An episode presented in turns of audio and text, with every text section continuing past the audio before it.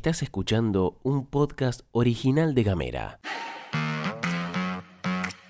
Hoy es miércoles 3 de noviembre y si dormiste 8 horas, te aplaudimos fuerte. ¿eh? Y acá en la pastilla de Gamera te contamos que están pasando cosas. Cubino bancó fuerte el proyecto de jubilación docente. Anuncian que las compus del Conectar Igualdad están para salir a la cancha. Un argentino le amarga la tarde al dueño de Facebook. Flor Vaso y Gastón Lodos te cuentan las noticias en 10 minutos O menos. desde Ushuaia y Río Grande. Para toda la Argentina. Esto es La Pastilla de Gamera.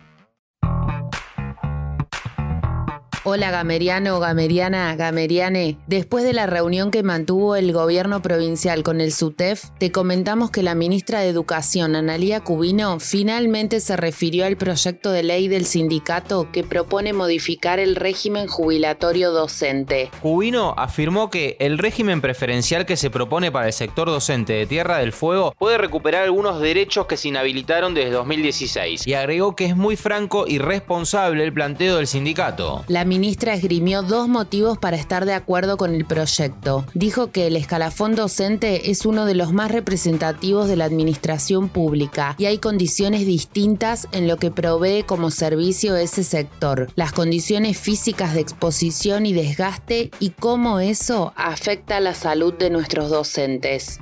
Se está terminando el ciclo lectivo, pero una buena que se viene para los pibis y docentes de las escuelas experimentales de Ushuaia es que por comunicación oficial confirmaron que están a punto las netbook del Conectar Igualdad. Los equipos están en la etapa final de producción y serán destinados a través del programa Conectar Igualdad a integrantes de las escuelas Los Alacalufes, las Lengas y Bahía. Desde la Municipalidad de Ushuaia informaron que serán compradas a la empresa Newsan y se comprometieron a proveer el servicio de Internet y el soporte técnico a las escuelas para el funcionamiento del programa de inclusión educativa. Estamos hablando de las 625 notebooks que se producen en el marco del acuerdo por conectar igualdad entre la Municipalidad de Ushuaia, el Gobierno Nacional y Newsan.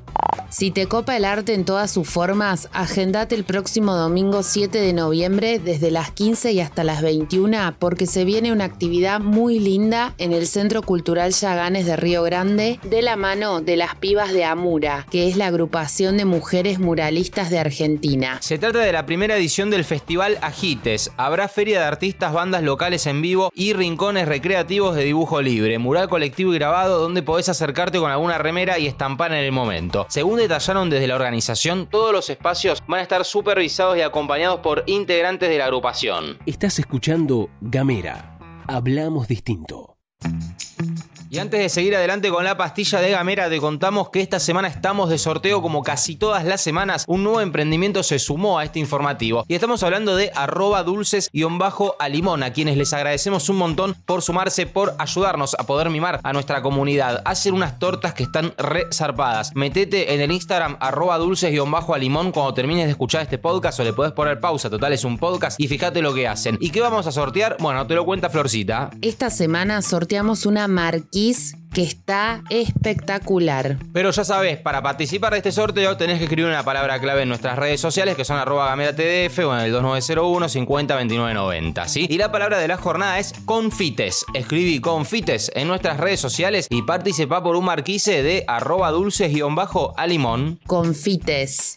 Pasamos a contarte algo que está sucediendo en el exterior, pero que tiene como protagonista a un argentino. En primer lugar, tenés que saber que hace unos días Mark Zuckerberg, dueño de Facebook, anunció que su empresa pasaría a llamarse Meta y presentó el proyecto de lo que será una super red social de realidad aumentada en la que las personas podrán interactuar e ir a lugares sin moverse de su hogar. Dicho esto, quien aparece en la historia es Alberto Arevalos, un especialista en comunicación que prestó servicios para Facebook entre 2013 y 2014. Lo que hizo el tipo es demandar a la empresa de Mark por plagio a la propiedad intelectual. Lo que argumenta el argentino es que el logo de Meta es muy parecido al de su empresa, Millennium Group, una consultora de comunicación. Por eso, decidió iniciar acciones legales al gigante de las redes sociales. Una actitud que valoramos mucho porque siempre entre David y Goliat, por más que sea medio chantún, nos quedamos con David.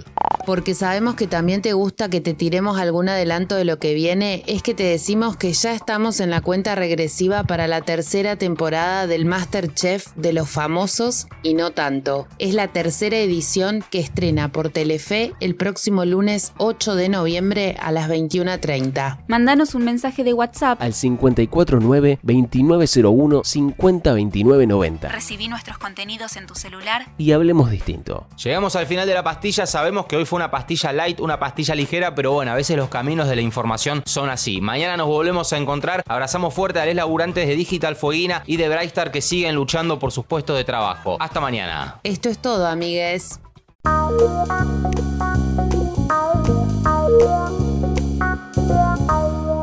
Estás escuchando un podcast original de Gamera.